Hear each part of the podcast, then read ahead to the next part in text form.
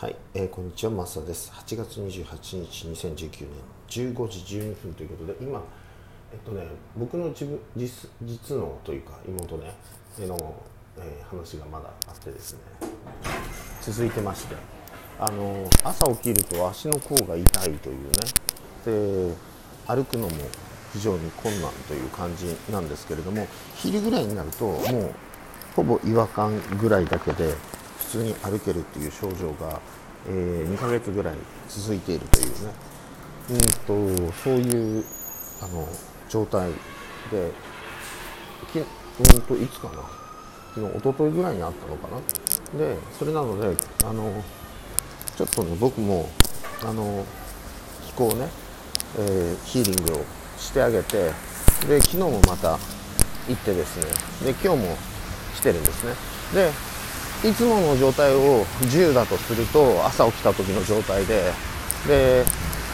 あのやってあげた次の日の朝ね7くらいには下がってるとでありがとうっていう感じだったんだけど、まあ、僕としてはねそのまあ最後までねやってあげたいので、えー、もう一回かけに行ったわけですね昨日ねで今朝はどうかというと、まあ、5. 点何歩5から6ぐらいかなっていう最初の痛みから見たら半分ぐらいなのですごく楽ですということで。で今日の朝ねその報告を受けたので、えー、と今、ま、もう一回行ってきてね。であのやってきたんだけどまあいろいろな気候技術というかいわゆるそうだな、えーと、気候技術名で言うと,、えーと浄化。基本的な浄化。ね。えー、とかあるいはうん。そうですね。反転とかそれから、えー、何やったかな。僕は M フローをですね気候技術をバーってかけるとき M フローをかけてみたりえということを試してで昨日はまた、えー、セフィロトを3かなチェックをかけてでミレニアムもかけましたね。アンチエイジングとかね。のミレニアムをかけて。で今日はえっとうん今日何だったかな。今日もセフィロトもかけてそれからえっとクリフォトのスポットライトで今日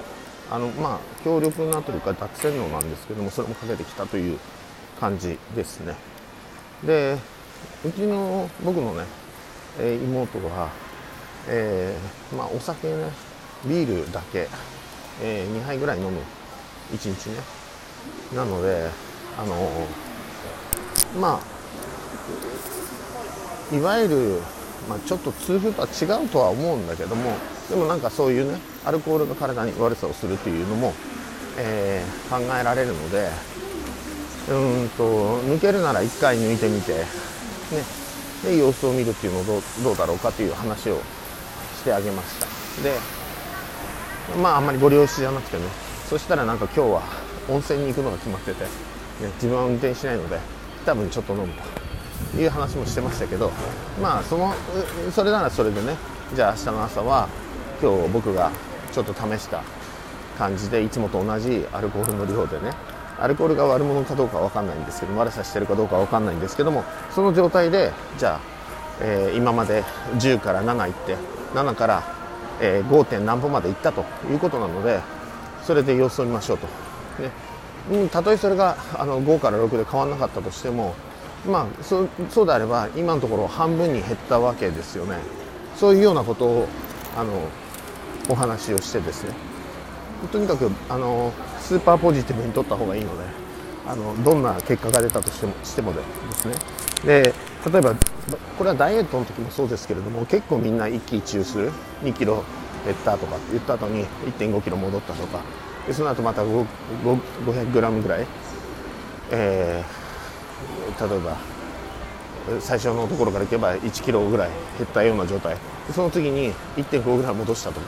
そうなるとプラスになってんじゃないかとかね。リバウンドとかギャーとか言うんだけどそういうなんかデイトレード的な短視眼的な感じじゃなくてあの確かにヒーリングの時もそうですけども何かの何らかの変化があるということだけでも変化するんだと。何事かをやれば変化するんだというのを見る。それをポジティブにプラスだろうがマイナスだろうが何らかのことをした時にまああの普通に考えるとね、えーと、運動しましたとかしませんとかっていうよりもなんかおにぎり1個余計に食べましたっていうと、まあ、カロリーが全てじゃないですけれども同じ普通のねあの大食いの人だとかなんか特殊なちょっと違うよっていう人は別にして代謝が普通の人たち普通っていうと変だけれどもまああのおにぎり1個食べたらね例えばマラソンであれば2時間半分だとかなんだとかって出てくるじゃないですか。ボーリングだったら10ゲームとかねなんかちょっと今数は正確じゃないですけれども、まあ、とんでもない代償を支払わないとそのカロリー自体は、ね、カロリーは全てじゃないですよ。だけどもあの 小食な人って一般的に言うと一般的に言うとですよ。あの痩せてるんですよ。ないしは僕1回テストしたことあるんですけどテストって言ってもね当たり前のあれだけどもあのあるねうんと会議があった時に20人ぐらいいてねあのウーロン茶を10本それからコーヒーをね甘いね缶コーヒーをね、え10本用意したんですね。で、まあ、ペットボトルだったかな。なんか用意してポンと置いたんですよ。そしたらやっぱり太ってる人から缶コーヒー取るっていう当たり前のねあのことに気がついて僕本当見事にあのその20人のたった20人のたった1回のあれですけれどもあのなんていうのかなあのこれが答えだっていうふうに思ったぐらいですよね。だからたまにマサバークスのブログでそうだな半年か1年に1回ぐらい本当に一言のあのブログ上げることあるんですよ。なに何年に1回かもしれない、ね、ダイエットのコツ、ね、で朝食。終わりってやつね。たまにあるんですよ。でこれは当たり前ですよね。だって例えばうんいろんな戦争昔の戦争例えばそれはねあんまり言うのこういう例を出すの変かもしれないけどいろんな収容所に入れられたとか交流されたとかっていう時のなんか歴史的ななんか写真見るじゃないですか。まあ食べなきゃ痩せるっていうことですよね。ガリガリに。っていうあのことなので。でどちらかというとすごい太ってる人でいつもそんなに運動してない人特にねはあの急に頑張って運動して痩せようというのはやめた方が僕はいいという逆に言うとその歩くと言ってもあのかかと重心でゆらゆらスーッと立って、ね、高岡秀夫先生のねいう感覚でであの余計な筋肉を使わないような歩き方をしましょうという腸腰筋を使って無駄なく歩いてそして、えー、体にこんなに筋肉いらないんだよとちゃんと立つためには。であのそんなにエネルギー消費することもないよということを教えてあげると途端にもちろんあのなんていうのかなエネルギー消費量が変わるわけですからそうすると自然に小食になっていくわけですね。これは100%ではもちろんないですけれどもでもそういうことをあの利用した方が割と楽に痩せられるというダイエットが目的であればですよ。太りすぎだという認識があればですよ。でそういう方法がありますよということで僕はいつも提唱してきたわけですね。でそれともう一つはあの筋肉をつけたいというのはその後でいいんじゃないっていうね。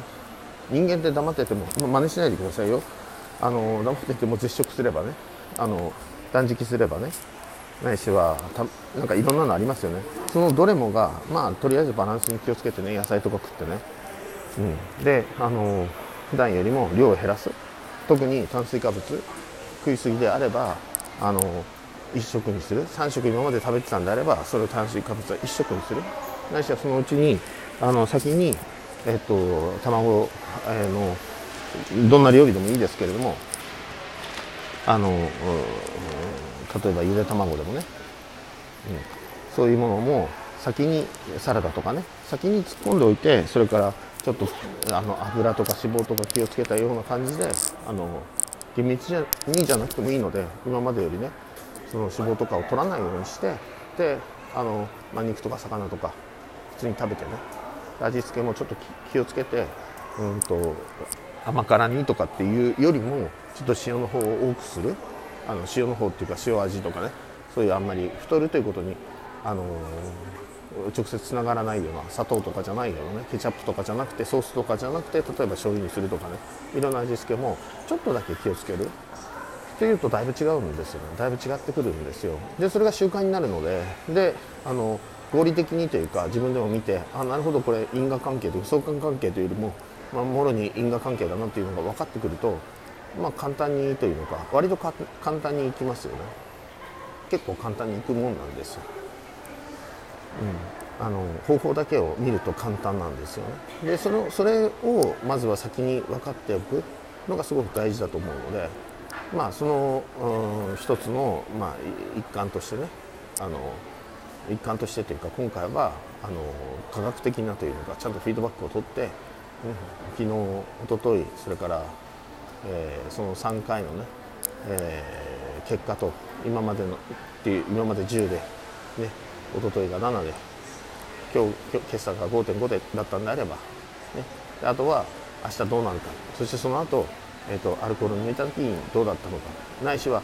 アルコールをじゃあ変えた時にどうなるのか。違うアルコールね。ビールじゃなくて、ね、違うアルコールにした時にどうなるのか。もちろん僕は実の妹ですけれども。もちろん医者に行って何らかのその例えば痛風だとかね。いろんなことが分かるわけですよね。いろんな数値が出るわけですから。で診断もしてくれるのでその時に彼らはいろんなあの患者さんとか見てるのでそういうところで有名なところっていうのはやっぱり今インターネットとかでもレビューとかあるわけですよね。痛風の薬とかもそうだし、うん。まあ、そういうのもあのやるといいよっていうお話をして今日はね来ました。ということで終わります。ありがとうございます。